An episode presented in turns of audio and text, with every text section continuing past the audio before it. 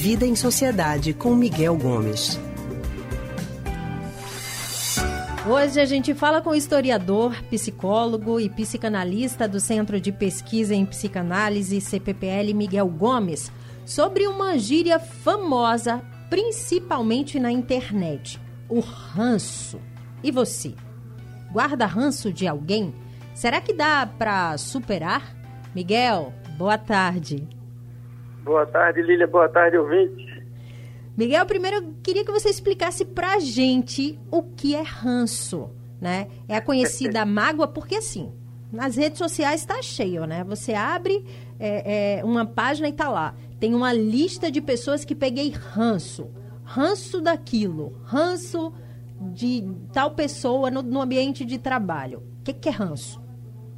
Pois é, ranço é uma gíria nova, né, que surgiu aí na internet a partir de uma palavra antiga, né? O pessoal conhece assim o ranço, aquela coisa amarga, ruim de tragar, né? A gente diz aquele caju é muito rançoso, né, que fica aquele gosto amargo na boca. E aí isso acabou derivando aí na internet para esse ranço que a gente pega de certas pessoas ou de certas situações, né?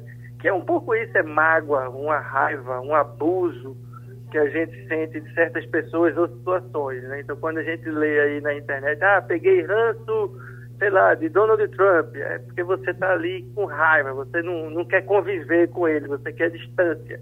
Né? Então, o ranço é um pouco essa gíria que vai nesse sentido, né? Dessa coisa meio um, um é uma amargura, uma raiva, mas que cria uma certa evitação. Você não quer estar junto daquela pessoa, não quer notícia daquela pessoa.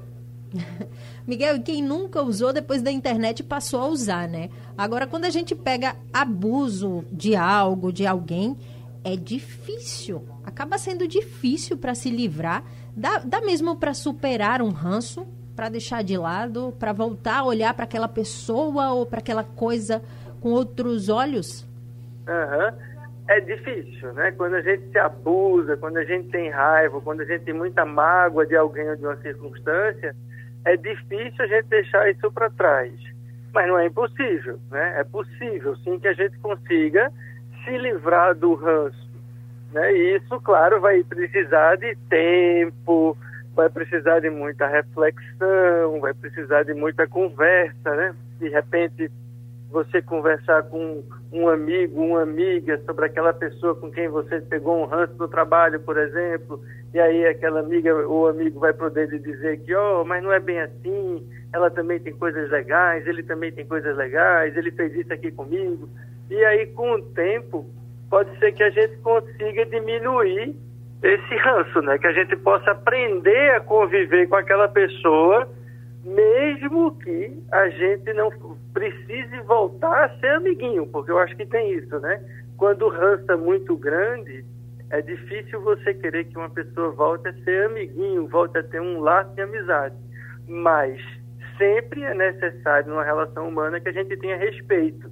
Então, é, é, possível que a gente volte a conviver sem precisar ser amigo, né? A gente precisa respeitar as pessoas. Miguel, quando é que a gente percebe, a partir de qual momento é que a gente percebe que aquilo é apenas um ranço, é apenas um abuso e não algo muito mais forte? É, eu acho que é um, um, esse ranço, a gente pode pensar também um pouco, né, é, em relação assim, acho que tem duas situações. Né? Uma situação quando alguém fez algo que você não gosta, uhum. e aí você sabe muito bem porque aquela pessoa lhe desagrada, e aí é, esse caso que a gente vinha falando, né? Talvez precise de tempo, de algumas conversas para que você possa reverter, pelo menos parcialmente, esse ranço. E acho que uma outra situação que a gente pode pensar em ranço também, que eu acho que todos os ouvintes aqui já viveram em algum momento, é quando a gente conhece uma pessoa ou chega num lugar e a gente diz, Ih, nem cheguei, já não gostei. né? Nem conheço, já não gostei daquela pessoa. Eu acho que a gente sente isso em algum momento da vida e é normal que sinta. Então, acho que esse ranço, né, com aquela pessoa que a gente mal sabe quem é, que a gente nem tem contato ainda, aí eu acho que é um ranço que vale a pena a gente prestar atenção, né? Porque se eu nem conheço a pessoa, eu não teria porquê ter um ranço dela. Então isso é um sinal que, na verdade, aquela pessoa mobiliza alguma coisa em mim. Então acho que aí nesse caso é aquele que a gente tem que prestar mais atenção na gente no que é que está sendo mobilizado na gente para a gente tentar entender o que está acontecendo consigo mesmo, para que a gente não deposite na pessoa uma raiva, uma amargura que na verdade é uma coisa nossa. Então acho que é uma outra situação em que a gente pode viver esse ranço, em que aí não necessariamente a gente vai ter que jogar na outra pessoa, né? Mas vou ter que tentar entender por que, que eu estou me sentindo daquele jeito, porque aquilo pode ser mais meu do que da outra pessoa. Mas em, em ambas as situações, é possível, sim, com o tempo né, e com esse tipo de reflexão, a gente conseguir superar o ranço e poder conviver com aquela pessoa, ainda que não queira ser uhum. íntima ou muito amiga, mas sempre acima de tudo com respeito. Para viver em sociedade, né, Miguel? O bom é que dá para superar. Dá, dá, dá. Às vezes dá um trabalhozinho, mas dá. Agora é preciso ter essa disposição para querer superar. Isso é muito importante. Um pouco de boa vontade também ajuda, né? Claro, sempre. A gente tem que ter essa disponibilidade, senão não vai. Miguel, obrigada, tá? Mais uma vez. Obrigado, Lilian. Até a próxima. Até daqui a pouco. Com máscara. Até daqui a pouco, hoje no consultório. Tamo junto de novo. É isso aí. Use máscara, né, Miguel? Use máscara. Ó, acabamos de conversar com o historiador, psicólogo e psicanalista do Centro de Pesquisa em Psicanálise e Linguagem, CPPL, Miguel Gomes.